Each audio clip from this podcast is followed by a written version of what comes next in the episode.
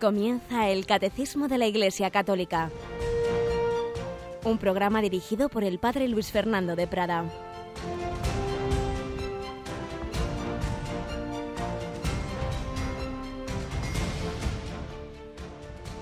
Alabados sean Jesús, María y José. Muy buenos días, queridos amigos, querida familia de Radio María. Comienza este 5 de noviembre, comienza el Catecismo de la Iglesia Católica en este día, en este día que como recordamos de vez en cuando nunca más volveremos a vivir. No habrá otra vez un 5 de noviembre de 2015. Por ello hay que aprovecharlo. Mes de noviembre nos recuerda que nuestra vida tiene una repercusión eterna, que podemos ir creciendo en el amor a Dios y al prójimo y eso va aumentando nuestra capacidad de disfrutar eternamente de ese amor de Dios y de esa compañía de los hermanos bienaventurados. O por el contrario, podemos ir cerrándonos a esa gracia de Dios, podemos ir estropeando esa capacidad de poder disfrutar eh, de ese banquete del reino de los cielos. O, Dios no lo quiera, podríamos cerrarnos del todo, autoexcluirnos, como dice algún documento magisterial, que es el infierno no es una especie de venganza de Dios, sino la autoexclusión que uno mismo hace de ese banquete del reino de los cielos. Pues vamos a pedir al Señor que nos ayude a nuestra peregrinación hacia ese destino eterno y no nos olvidamos de rezar por aquellos que ya han pasado este umbral de la muerte, pero que quizá necesiten todavía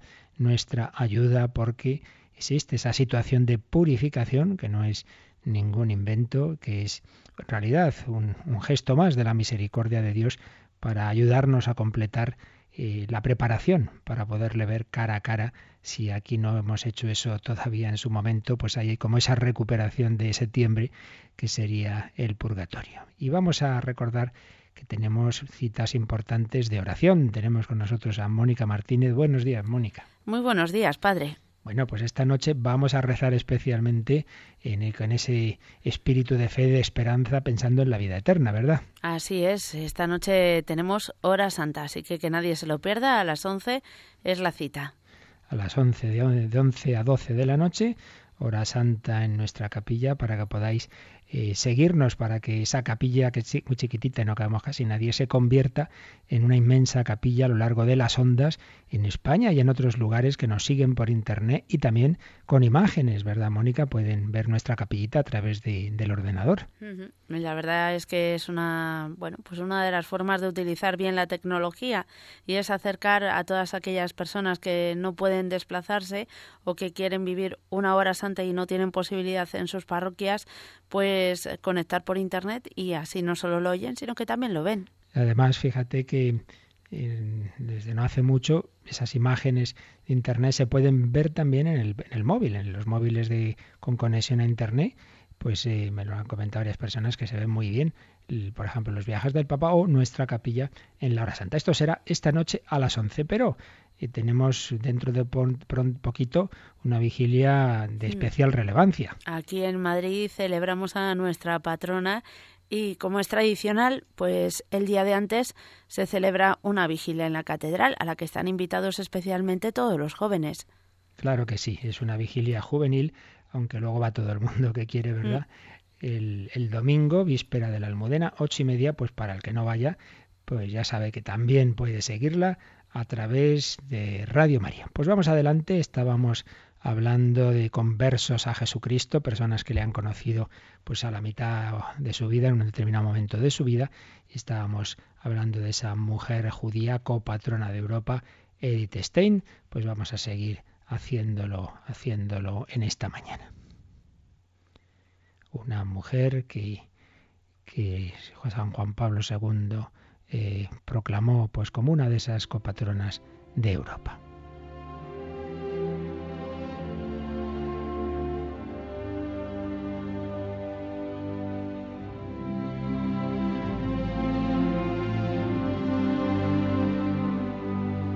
Y ya habíamos dado los datos básicos de su vida, de su conversión, de su muerte. Hoy vamos a leer algo resumido, la carta que, que le escribe al cielo a Edith Stein, este sacerdote padre Ángel Sanz, que una ocasión me regaló un librito suyo, Nube de Testigos. Y le dije, pues sí, hombre, lo aprovecharemos, claro que sí. en nuestros comentarios y escribe cartas a distintas personas de la historia y una de ellas a Edith Stein, esta mujer que vivió entre 1891 y 1942. Moría el 9 de agosto de ese año 42 en Auschwitz, de esa manera tan dramática como tantos otros presos que estaban allí, la mayoría judíos. Escribe así el padre Ángel. Querida hermana, quiero escribirte, pero me pregunto a quién debo dirigir la carta, a Edith Stein o a Teresa Benedicta de la Cruz. Recordad que esta mujer judía se convierte y luego se hace carmelita y toma el nombre de Teresa Benedicta de la Cruz. ¿A quién debo escribir la carta? ¿A la feminista ilustrada o a la psicóloga de la empatía? ¿A la profesora universitaria o a la víctima de Auschwitz? ¿A la intelectual atea o a la conversa católica? ¿A la carmelita descalza o a la mártir canonizada por la Iglesia y copatrona de Europa? Sin duda, todas estas miradas caben en los ojos de una sola mujer, Juan Pablo II dijo de ti que concentras una síntesis dramática de nuestro tiempo. Se explica así la fascinación que produces en las mujeres y hombres de hoy. ¿Cómo explicar si no que ya a finales del siglo XX contaras con un número incontable de biografías? En todas ellas apareces como peregrina de la luz. Peregrina de la luz. Lo somos todos. Todos somos peregrinos. Ojalá busquemos siempre la luz.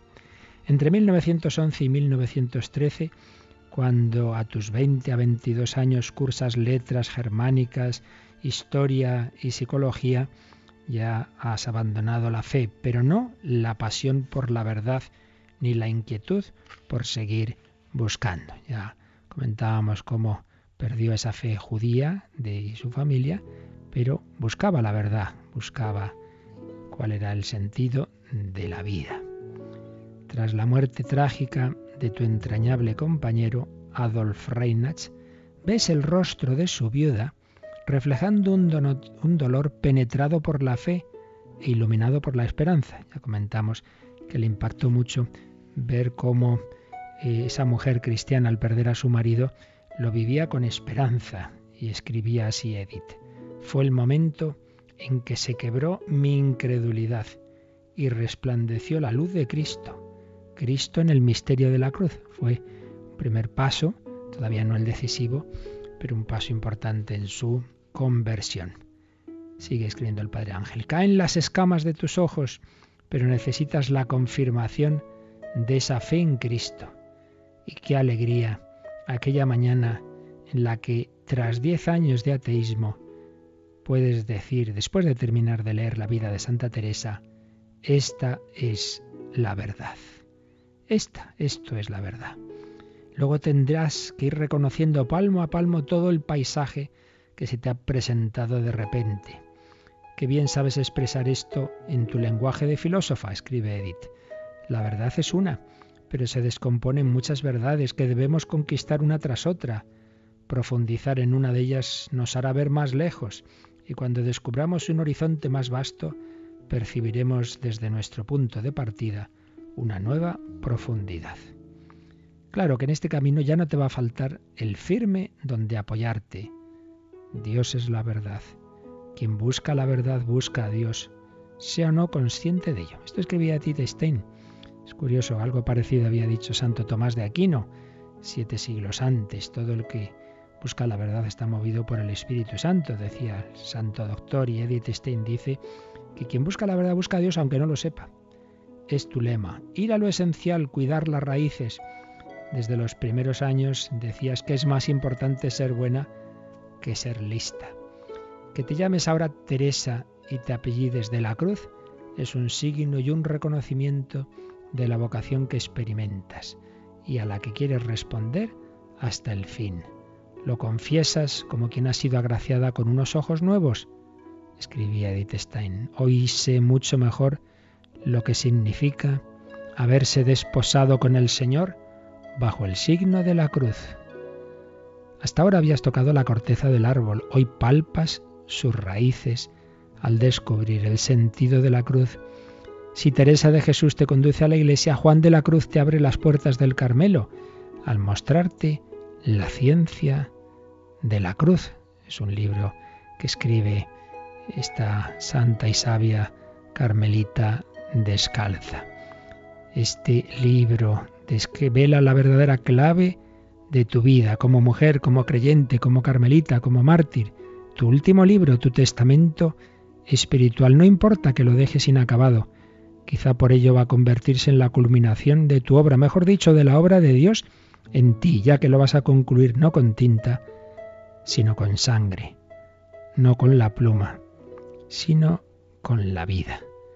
Escribía esta mujer, ningún corazón humano ha penetrado jamás en una noche tan oscura como el Verbo encarnado en Getsemaní y en el Gólgota. Ningún espíritu humano podrá, por mucho que lo investigue, penetrar en el secreto del misterio divino del hombre Dios en la cruz. El hombre Dios, sé que estamos viendo según el catecismo esa la psicología del hombre Dios, pues Edith Stein se fijó especialmente en esa psicología de Cristo en Gesemaní y en la cruz.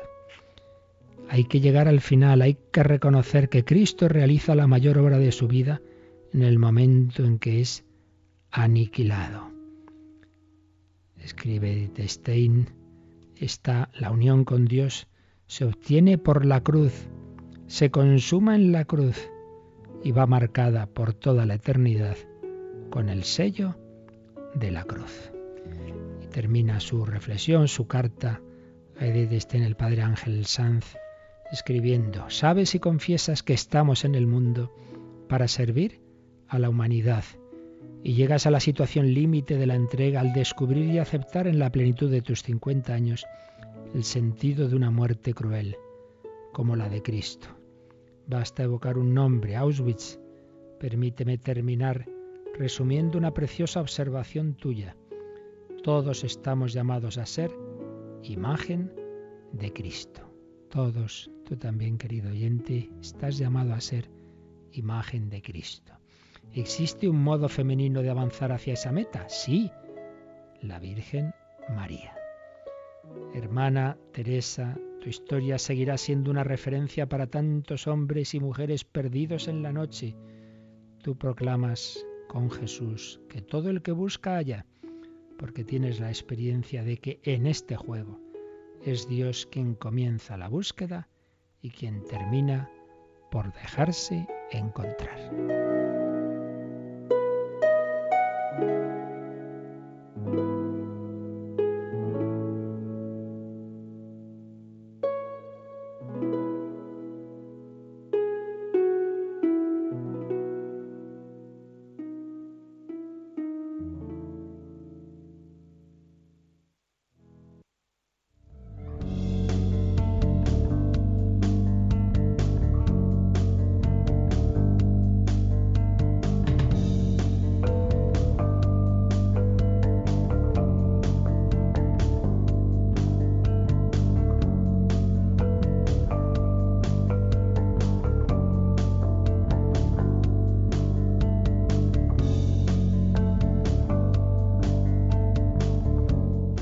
Esta, esta reflexión sobre Edith Stein. ¿eh? Así es, la verdad es que da mucho que pensar y es para cogerla tranquilamente y releerla o reescucharla.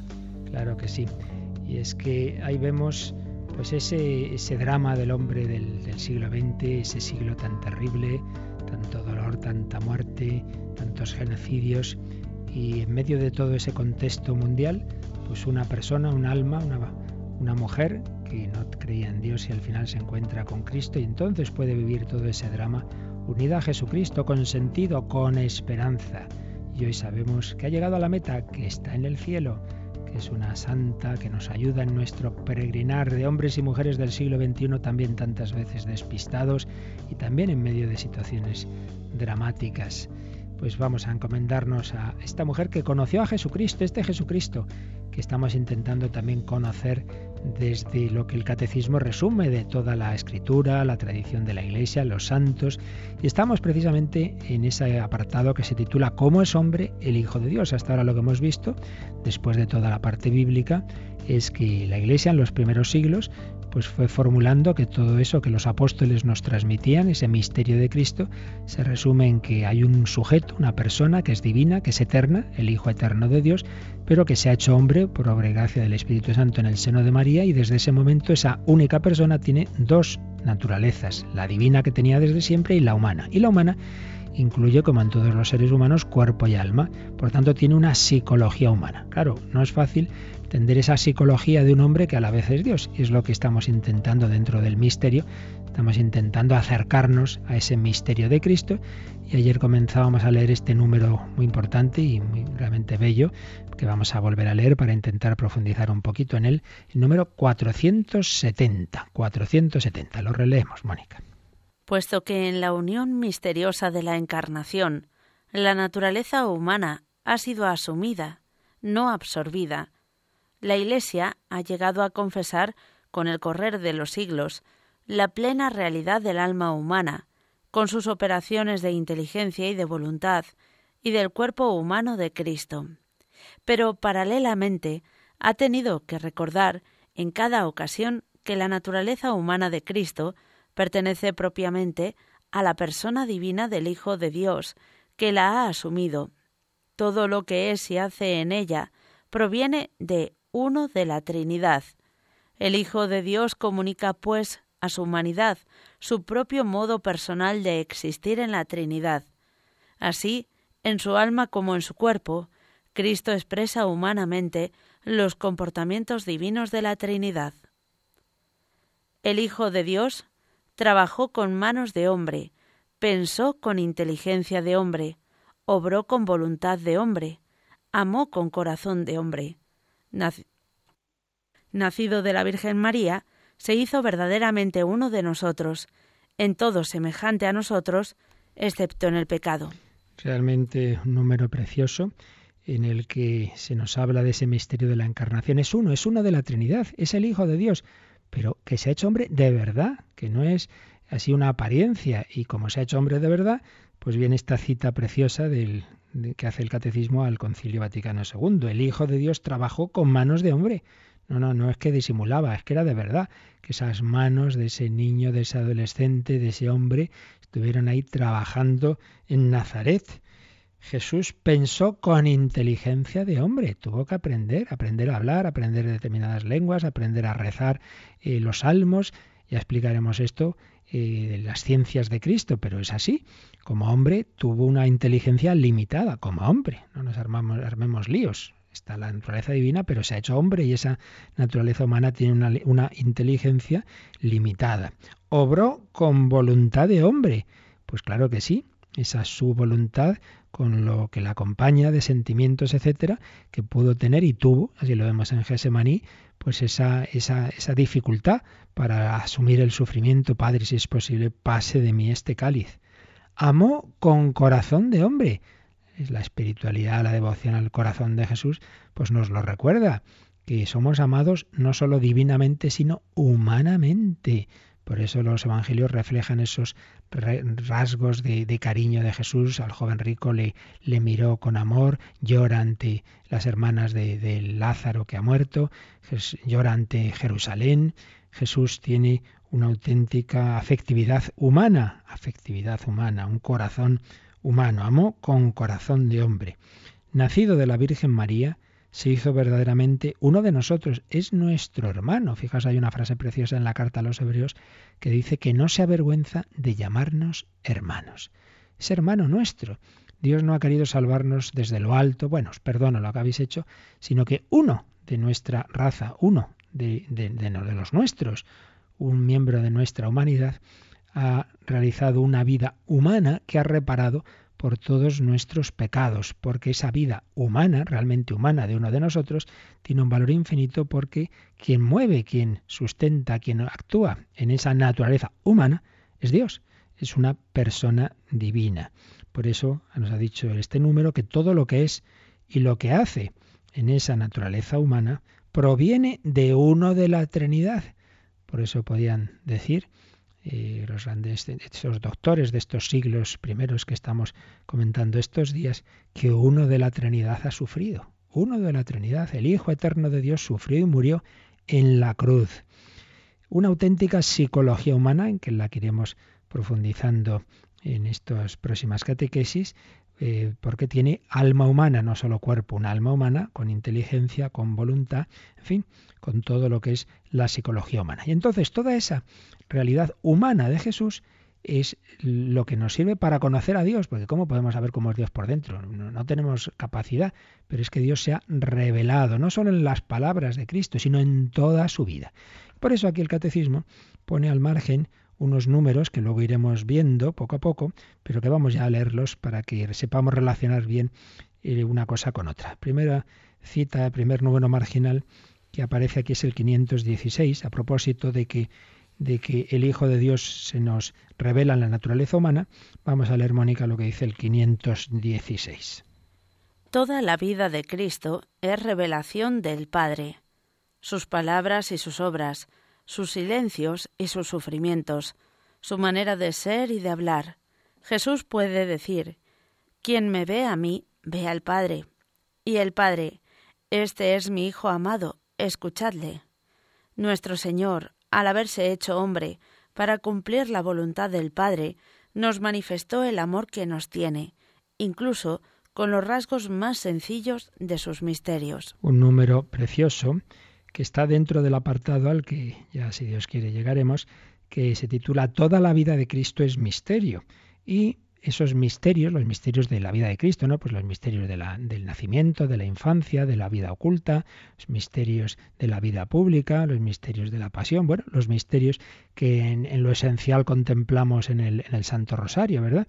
Pues bien, esos misterios de la vida de Cristo nos revelan, nos revelan a cómo es Dios ese Dios al que por las fuerzas de la mera razón pues podemos ya saber que existe, que es todopoderoso, que tiene que ser inteligente para haber creado este mundo, infinito, eterno, sí, y poco más, y poco más. Ya, mm, ya saber que, cómo es Dios por dentro, o si nos ama o nos ha creado porque sí, todo eso ya, la razón se queda en el umbral. Por eso los filósofos que no han tenido fe, pues no han podido pasar mucho más de lo que acabo de decir. Y en cambio podemos conocer a Dios porque Dios se nos ha revelado toda la historia de la revelación que llega a su culmen en Jesucristo. Ese primer versículo precioso también de la carta a los hebreos. De muchas maneras habló Dios antiguamente a nuestros padres por medio de los profetas. En esta etapa final nos ha hablado por el Hijo. En esta etapa final, la palabra definitiva de Dios es la palabra de Dios hecha carne, que es Jesucristo. Por eso, fijaos que no simplemente conocemos a Dios en Cristo por lo que Jesús nos ha enseñado con sus parábolas, con sus discursos, sino con su misma vida. Incluso más importante, la vida.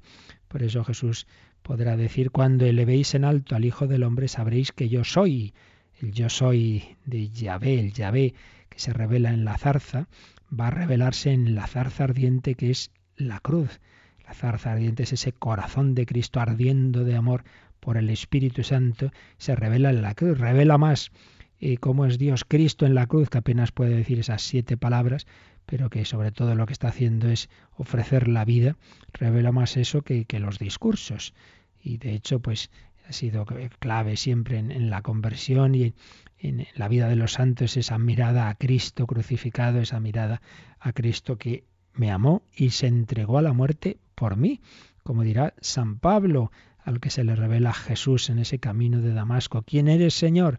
Yo soy Jesús, a quien tú persigues.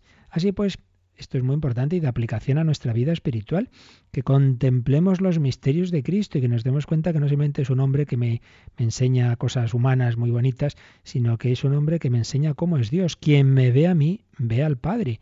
Y hemos escuchado ese consejo o mandato del Padre que recoge aquí el catecismo, este es mi hijo amado, escuchadle. Esas palabras que dice el Padre en el bautismo de Jesús, que por cierto son muy parecidas a las que dice la Virgen María en las bodas de Caná. Les dice a los, a los sirvientes, haced lo que él os diga, fiaros de mi hijo, escuchadle, obedecedle. Pues este es el camino, obedecer a Cristo y así, mirando a Cristo, estamos mirando a Dios y obedeciendo a Dios revelación de Dios en la humanidad de Cristo, revelación de Dios en los misterios de Cristo. Pero hay otro número marginal que nos sugiere el catecismo que miremos, que es el 626. 626, Mónica. Ya que el príncipe de la vida que fue llevado a la muerte es al mismo tiempo el viviente que ha resucitado, era necesario que la persona divina del Hijo de Dios haya continuado asumiendo su alma y su cuerpo, separados entre sí por la muerte. Esto está pues ya dentro de cuando se nos hablará en el catecismo de la pasión, de la muerte del Señor. Entonces, ¿por qué lo cita aquí el catecismo? Porque nos ha hablado de que el Hijo de Dios asumió una verdadera naturaleza humana que no solo es el cuerpo, sino el alma, cuerpo y alma. Entonces, ¿qué pasa cuando Jesús ha muerto? Bueno, pues en la muerte, en ese momento desde el Viernes Santo hasta la resurrección del domingo, el cuerpo y el alma están separados, pero ese cuerpo y alma separados siguen siendo de la persona divina del Hijo de Dios. Por eso aquí nos lo recuerda el catecismo. Era necesario que esa persona divina eh, haya continuado asumiendo su cuerpo y su alma, aunque estén separados entre sí por la muerte. Y añade el catecismo una cita de San Juan Damasceno, Damasceno que podemos también leer. Aunque Cristo, en cuanto hombre, se sometió a la muerte, y su alma santa fue separada de su cuerpo inmaculado, sin embargo su divinidad no fue separada ni de una ni de otro, esto es, ni del alma ni del cuerpo, y por tanto la persona única no se encontró dividida en dos personas, porque el cuerpo y el alma de Cristo existieron por la misma razón desde el principio en la persona del Verbo, y en la muerte, aunque separados el uno de la otra, permanecieron cada cual con la misma y única persona del Verbo. Así pues, es insistir en lo que estamos recordando en todas estas catequesis, que hay una única persona, la segunda persona de la Trinidad, con dos naturalezas, la divina y la humana, y la humana tiene el cuerpo y el alma. Y el cuerpo y el alma se separan en la muerte, pero ambos son de esa única persona divina. No hay dos personas porque se hayan separado el cuerpo y el alma una única persona que en esos dos días y medio pues tiene el cuerpo y el alma separados. Y finalmente el catecismo cita el 2599. Aquí ya nos vamos a la última parte del catecismo, a la parte cuarta, la parte de la oración. Pero es un número muy bello sobre la oración de Cristo. El Hijo de Dios hecho hombre, como hombre oraba, claro que sí, el Evangelio nos lo recuerda muchas veces. Vamos a leer este número 2599. El Hijo de Dios hecho hijo de la Virgen, también aprendió a orar conforme a su corazón de hombre. Él aprende de su madre las fórmulas de oración. De ella, que conservaba todas las maravillas del Todopoderoso y las meditaba en su corazón. Lo aprende en las palabras y en los ritmos de la oración de su pueblo, en la sinagoga de Nazaret y en el templo pero su oración brota de una fuente secreta distinta, como lo deja presentir a la edad de los doce años. Yo debo estar en las cosas de mi Padre. Aquí comienza a revelarse la novedad de la oración en la plenitud de los tiempos, la oración filial que el Padre esperaba, esperaba de sus hijos va a ser vivida por fin por el propio Hijo único en su humanidad, con los hombres y en favor de ellos. Veis, este número es aplicar a la oración lo que nos está enseñando el catecismo sobre ese misterio de Cristo que es una persona divina en dos naturalezas, divina y humana. Si tiene una naturaleza humana, pues también hay una oración que Jesús aprende humanamente. Por eso ha empezado este precioso número diciendo que el Hijo de Dios, hecho Hijo de la Virgen, también aprendió a orar conforme a su corazón de hombre. ¿Aprendió a orar? Pues sí como hombre tiene que aprender y dice que aprende de su madre las fórmulas de oración. Fijaos, si de niños pues hemos aprendido, la mayoría, hoy día a veces ya por desgracia no, pero aprendíamos esas oraciones de nuestra madre, de nuestra abuela, de, de nuestro padre, de nuestros familiares, pues dice que Jesús aprendió también a orar de su madre, aprendió fórmulas de oración de, la Virgen, que conservaba todas las maravillas y las meditaba en su corazón. Aprendió de su pueblo, pues iba a la sinagoga y ahí aprendía pues las diversas fórmulas de oración. Por un lado, por tanto, oración humana, pero claro, no deja de ser la oración humana del Hijo Eterno de Dios. Por eso añade, su oración brota además de otra fuente, de una fuente secreta distinta que es su unión directa y filial con el Padre. Yo debo estar en las cosas de mi Padre, dirá cuando la Virgen y San José encuentran a Jesús en el templo después de estarle buscando aquellos, aquellos tres días, ¿verdad? A la edad de 12 años. Ahí comienza a revelarse la novedad de la oración en la plenitud de los tiempos. Y hay algo especial, hay algo nuevo, es la oración del Hijo Eterno, el Hijo que eternamente estaba hablando con el Padre en el seno de la Trinidad, ahora habla como hombre, por un lado, ha aprendido humanamente, ha aprendido fórmulas de oración, ha aprendido los salmos, etcétera, pero por otro lado, eh, habla con el Padre con esa espontaneidad que tiene desde siempre como Hijo eterno de Dios. Misterio de las dos naturalezas aplicado a la oración.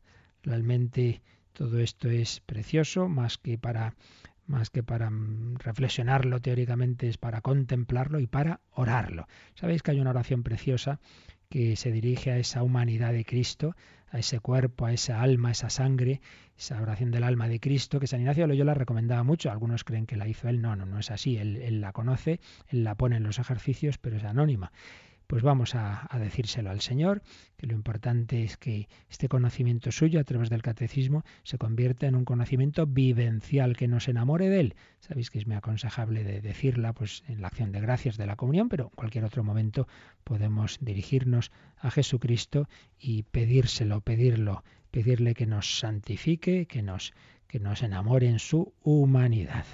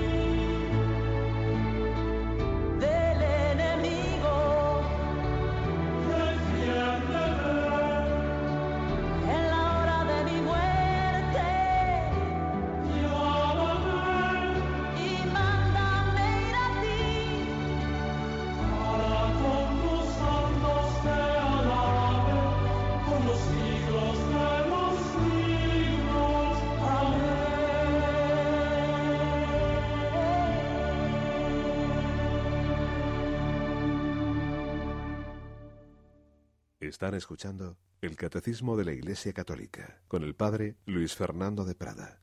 La psicología humana del Hijo de Dios. Vamos a recapitular un poquito esas verdades que nos han ido enseñando estos primeros concilios aplicados a acercarnos a ese misterio de, de este hombre que es Dios, a este Dios que se ha hecho hombre.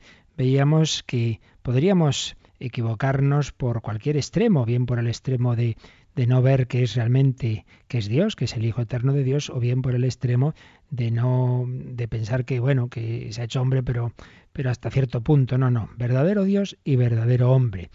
entonces tiene una psicología humana, pero la psicología humana de una persona divina. Entonces recordemos que hubo un error muy antiguo y que por desgracia hoy día se repite con otros nombres, que es el adopcionismo.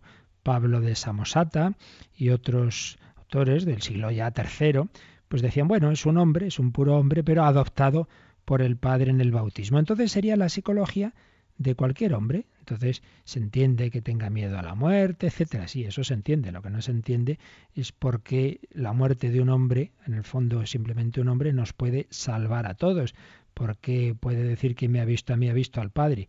Ahí pues se, se carga un punto fundamental y es esa divinidad, esa preexistencia del Hijo de Dios. Lamentablemente esto se repite en teorías actuales, cristologías que no siguen esos primeros concilios, que no siguen Éfeso, que no siguen Calcedonia, entonces sí, nos presentan un Cristo muy humano, sí, muy humano, pero no es el verdadero Hijo eterno de Dios del que el, Evangelio de San Juan empieza diciendo que al principio era el verbo, el verbo estaba en Dios y el verbo era Dios. En cambio, esa otra herejía, ese otro error de Apolinar de la Odisea, el apolinarismo, dice, no, no, precisamente porque Cristo es Dios, al hacerse hombre no necesita tener un alma humana. Eh, ¿Cómo van a juntarse dos naturalezas, la divina y la humana? Pues haciendo un hueco en la humana, quitamos el alma y en ese hueco metemos el logos, el verbo, la persona divina. Entonces Cristo sería una persona divina que mueve un cuerpo humano, una especie de cuerpo inerte, una especie de marioneta movida por los hilos de la divinidad. Bueno, pues aquí lo que desaparece es una auténtica psicología humana. Simplemente sería la psicología divina, Dios que mueve un cuerpo. Y no, y no hay un alma, un alma humana libre, no hay un alma humana con una inteligencia limitada, con una voluntad a la que le cuesta sufrir, pues evidentemente eso sería el error contrario, pero esto no es católico tampoco. Papa San Damaso, español, pues se dio cuenta de ese error y recordó una frase que iban a repetir mucho los autores, los santos padres de esos primeros siglos, lo que no es asumido no es redimido. Para redimir, salvar nuestra alma, el verbo tenía que asumir el alma. Cristo salva mi cuerpo, redime mi cuerpo porque ha asumido un cuerpo humano. Pero Cristo redime mi alma, mi voluntad, mi inteligencia, porque ha asumido también un alma humana, una, una, libertad, una inteligencia y una voluntad humanas. Recordamos los grandes concilios de Éfeso y Calcedonia. Éfeso 431 nos va a recordar que hay una única persona en Cristo, que no son dos, que es una persona divina. Por tanto, ¿quién es el último sujeto responsable de lo que hace ese hombre que viene por ahí, que es Jesús? El último sujeto responsable es la segunda persona de la Trinidad.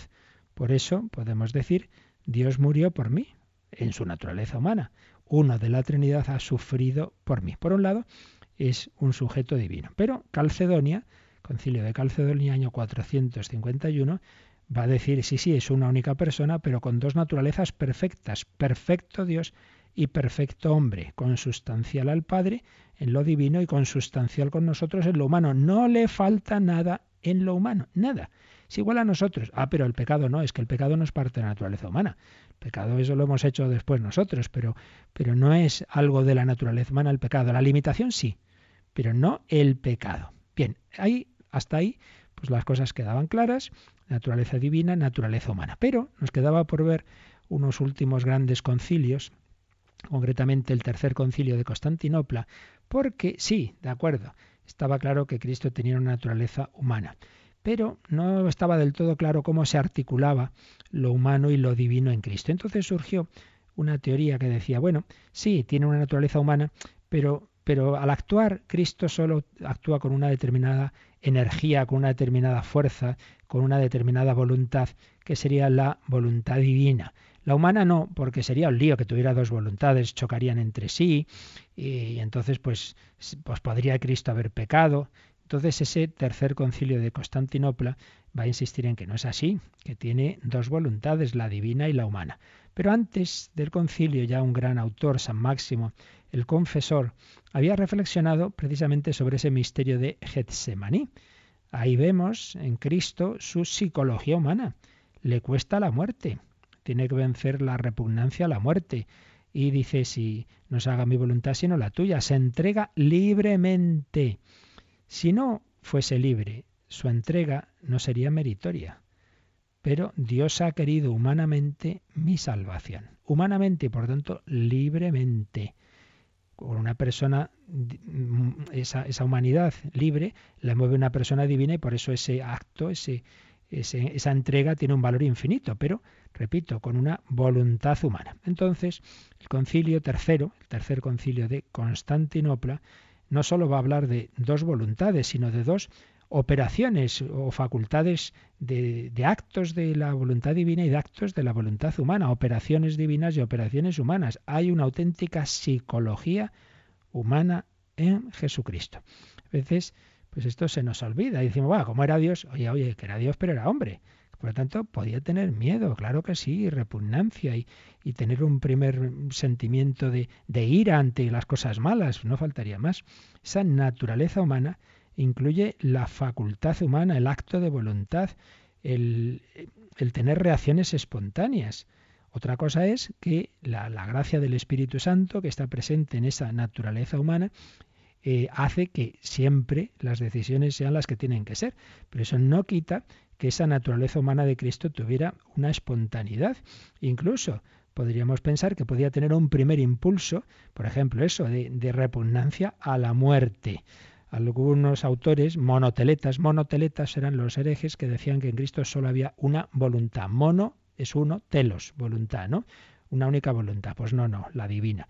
No, no, no. Hay voluntad divina y voluntad humana.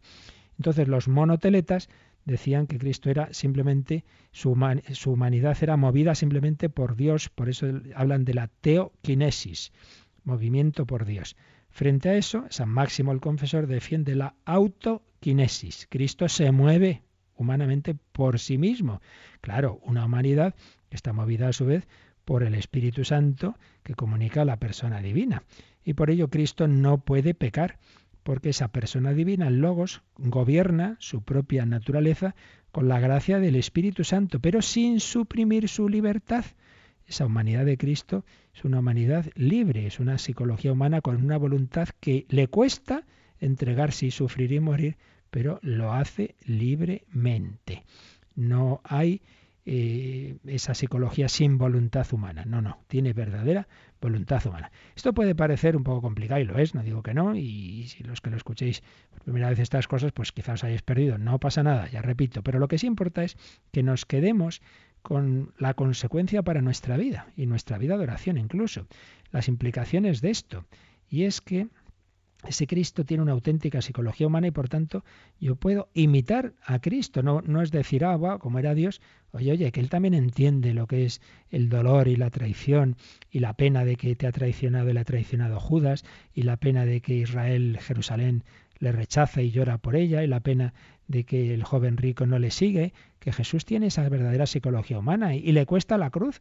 A veces decimos, ay, debo, no debo tener fe porque, porque cuando llega la cruz no estoy contento. Toma, Jesucristo estaba contento en Gesemaní. A veces nos hacemos unos líos. La cruz es cruz, es cruz. Es que pretendemos estar dando botes de alegría cuando te dicen que, que tu hijo tiene un cáncer. Pues hombre, normal. Pues, a todo el mundo le cuesta. Y Jesús lloró ante la muerte de Lázaro y al ver a Marta y María llorando. Entonces Jesús tiene una verdadera psicología humana, con una espontaneidad a la que le cuesta morir. Por tanto, no pensemos que no tenemos fe porque nos cueste las, las cosas dolorosas, no pensemos eso. Pero eh, lo que sí tenemos que pensar es que, qué amor tan grande me ha manifestado Dios que ha querido, incluso sentir como hombre, como hombre, esas reacciones nuestras, sabiendo por supuesto que el Espíritu Santo que invadía esa naturaleza humana sin absorberla, moviéndola libremente, pero que hacía, claro, que siempre hiciera lo que tenía que hacer, no se haga mi voluntad, sino la tuya, pero no moviendo ese cuerpo humano como si fuera una marioneta, sino con, con una libertad que tenía esa psicología humana. Hay una acción de la gracia del Espíritu Santo en Jesucristo y en nosotros, sin suprimir la libertad. Claro, aquello es un misterio que esto no hay que lo entienda. Ya si algún día llegamos a ello, quizá lo más difícil en toda la teología es cómo se conjuga que Dios nos gobierna por su gracia y que a la vez somos libres. Eso es realmente complicado, pero es que, es que, es que no tenemos capacidad racional para meter todos los datos en nuestra cabecita, todos los datos de algo que, que, viene de un Dios infinito que nos ha creado su imagen y semejanza como misterio que somos todos. Pero este es, esta es la cuestión, ¿no?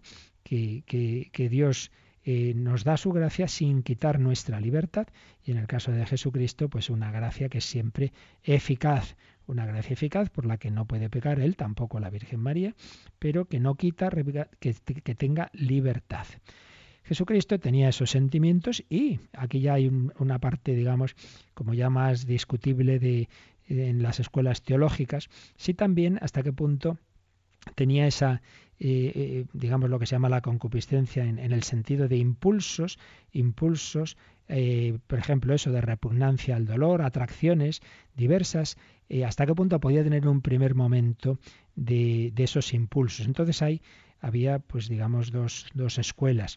La escuela de tipo más franciscano o escotista, dice que en un primer momento, en un primer impulso, Cristo podría sentir la atracción o la repugnancia a algo malo, sentirlo, pero enseguida rechazarlo y entonces hacer lo que tiene que hacer y ya después no habría ninguna atracción o ninguna repugnancia hacia eso que sería malo. Y en cambio la escuela atomista dice que ni siquiera hay una atracción por el mal, ni siquiera en un primer momento, en un primer impulso. Bien, esto ya entra dentro de lo discutible. Pero podemos, mm, digamos, ver una analogía de esta psicología de Cristo en los santos, sobre todo en la etapa final de su vida. Muchas veces, claro, los santos han tenido etapas de cuando todavía no estaban muy santos, en que les atraía mucho el mal o les costaba mucho hacer el bien, pero en cambio al final, pues cada vez les cuesta menos las cosas difíciles y cada vez les sale más fácil los gestos de heroicos y no les atrae el mal. Bueno, pues Cristo ya desde el primer momento está en esa situación de, de, santidad, una situación en la que no le atrae el mal, en la que le cuesta poco el bien, pero no quiere eso decir que no pudiera costarle, por lo menos en los momentos más duros, como es evidente en Gesemani. Bien, aquí hay un margen, digamos, ya opinable, pero lo que está claro es que en cualquier caso Cristo tenía una psicología humana, que esa psicología humana eh, tiene, tiene esa libertad y tiene momentos, al menos momentos como es Gesemaní, como es la cruz, en que le cuesta hacer lo que sabe que tiene que hacer, pero que lo hace libremente, movido por esa gracia del Espíritu Santo. Por tanto, hoy nos quedamos con esto. Es una persona divina, pero una persona divina que ha asumido una naturaleza humana íntegra con todo lo que implica la psicología humana con todos esos movimientos, esos afectos, esos sentimientos, ese subconsciente, ese cuerpo que muchas veces hace que, que nos cueste hacer lo que tenemos que hacer, etcétera, etcétera. Cristo nuestro hermano, nuestro hermano a la vez que nuestro Señor. Pues mantener siempre estos dos polos. Es mi Dios y Señor, le adoro, pero es mi hermano, me comprende, sabe lo que es costar la cruz, sabe lo que es llorar, sabe lo que es la pena, pero sabe también lo que es la alegría después de haberlo pasado mal y de haber cumplido la voluntad del Padre. Padre, todo está cumplido, a tus manos encomiendo mi espíritu.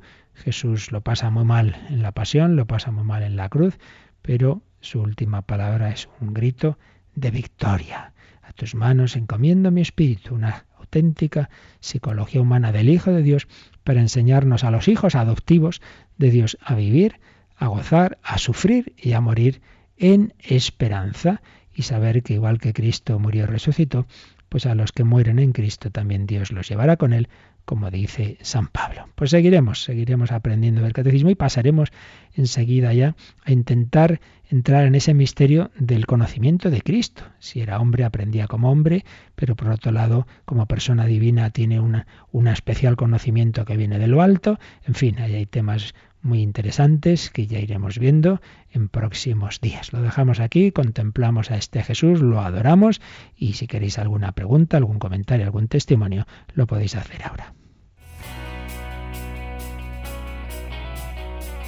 Participa en el programa con tus preguntas y dudas. Llama al 91 153 8550. También puedes hacerlo escribiendo al mail catecismo. Catecismo arroba radiomaria.es.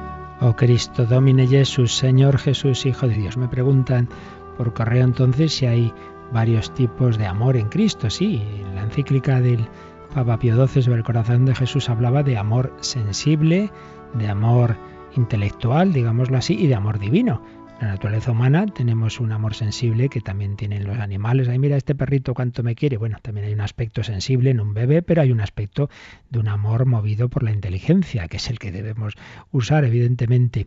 Y luego en Cristo además hay el amor divino. ¿Tenemos además alguna llamada, Mónica? Así es, nos ha llamado Enrique de Murcia, que nos pregunta si Cristo tuvo una naturaleza sexuada. Sí, claro. no sé exactamente qué quiere decir por sexuada, pero lo que normalmente queremos decir por ello es que es claramente o de varón o de mujer, ¿no? Y evidentemente es de varón. Además añade y pregunta que cómo pudo vivir esa naturaleza. Bueno, pues como la vive un santo, un santo que, que, que ha sido llamado al celibato, eh, como el Padre Pío, bueno, cualquier, lo que decía yo antes de un santo al final de su vida, ¿no? En el que cuando vi eso, por ejemplo, en el caso concreto de, de este tema, ¿no? tiene una vocación del celibato, quiere decir que tiene una unión, ese santo, con Dios tal, que hace que solo viva con toda naturalidad, sin mayor problema. Bueno, pues eso es un santo, a pesar de sus pecados, a pesar de, en fin, de todo lo que hay en su propia historia y en su ambiente, pues en el caso de nuestro Señor Jesucristo, que desde el primer instante de su concepción, su naturaleza humana, está obviamente llena de la gracia del Espíritu Santo, pues lo vive con toda naturalidad, con toda paz, sin ningún problema porque no es algo, no es algo, si lo que se quiere, a lo que se está refiriendo nuestro comunicante, es un tipo de atracción sexual que ponga en peligro la castidad, etcétera, pues claro, no es algo que si se vive en, en, la gracia de Dios, si se vive una gracia abundante como la que tiene un santo, pues no es un tema especialmente problemático, no digamos en nuestro Señor Jesucristo, pero está bien, está bien planteado el tema, claro que sí, porque si hemos dicho que tiene una psicología humana y hemos dicho que puede sentir como cualquiera ese primer momento, ese primer movimiento de atracción hacia, incluso hacia el mal, podría ser o hacia el bien, podría, podría, pero cuando una persona, repito, el ejemplo de, del santo en su etapa final de su vida, ¿no? Está muy llena de la gracia del Espíritu Santo, esas tentaciones apenas tienen fuerza, pues no digamos en nuestro Señor. Por tanto, la respuesta es que tiene una psicología sexuada, evidentemente, de varón, pero que no, eso no le hace ningún problema en este terreno que decimos, porque al estar lleno de la gracia del Espíritu Santo, la vive con toda naturalidad, con toda paz, esa, esa unión con el Padre sin tener, sin que esas tentaciones le hagan ningún problema. ¿Qué más? Y también nos ha llamado Antonio de Murcia, que pregunta eh, si Cristo como Dios padeció en su divinidad. Bueno, vamos a ver. Eh, eh, evidentemente, lo que es padecer en el sentido que le damos habitualmente al término de, ese sufrimiento que Cristo tuvo la pasión, no, no, él padece en su naturaleza humana. Otro tema es, otro tema es eh, una cuestión muy complicada teológicamente, es si no Cristo, sino Dios, el Padre, el Hijo y el Espíritu Santo, de alguna manera podemos decir que sufren, que sufren no en el sentido que usamos el término del sufrimiento en la tierra y del sufrimiento de, la pasión, pero sí en el sentido de que, hombre, le afecta nuestro pecado, le duele que nos portemos mal, le ofende. En ese sentido, sí. Para que ese es un tema que, que, ya llegaremos algún día, si Dios quiere, eh, muy complicado teológicamente, que hay que tener mucho equilibrio. Pero en cualquier caso hay que distinguir. Cuando hablamos de Cristo que sufrió, pues nos referimos al sufrimiento que tuvo en su naturaleza humana. Entonces, en ese sentido de la pasión no sufre en su naturaleza divina, sufre en la humana. Repito, otra cosa es que en la divina el Padre, el Hijo y el Espíritu Santo tengan algún tipo de no sabríamos cómo llamar. Hay quien llama cuasi sufrimiento de Dios, hay quien llama vulnerabilidad afectiva de Dios, eh, algo que le afecta, digamos, que le duele. Si Jesús dice más alegría habrá en el cielo por un pecador que se convierte, en el cielo es decir en Dios más alegría habrá en Dios, pues también podemos pensar, pues más tristeza, entre comillas, habrá en Dios por el pecador que se aparta. En fin, pero eso ya es otro tema distinto. Propiamente, sufrir, sufrir, solo sufre en su naturaleza humana. Muy bien, pues esta noche volvemos a a rezar ante el Santísimo en la hora santa a las 11 de la noche. La bendición de Dios Todopoderoso, Padre, Hijo y Espíritu Santo, descienda sobre vosotros. Alabado sea Jesucristo.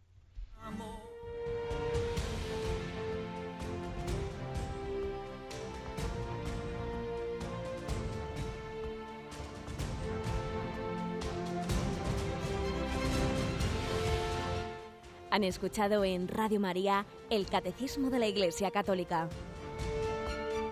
un programa dirigido por el Padre Luis Fernando de Prada.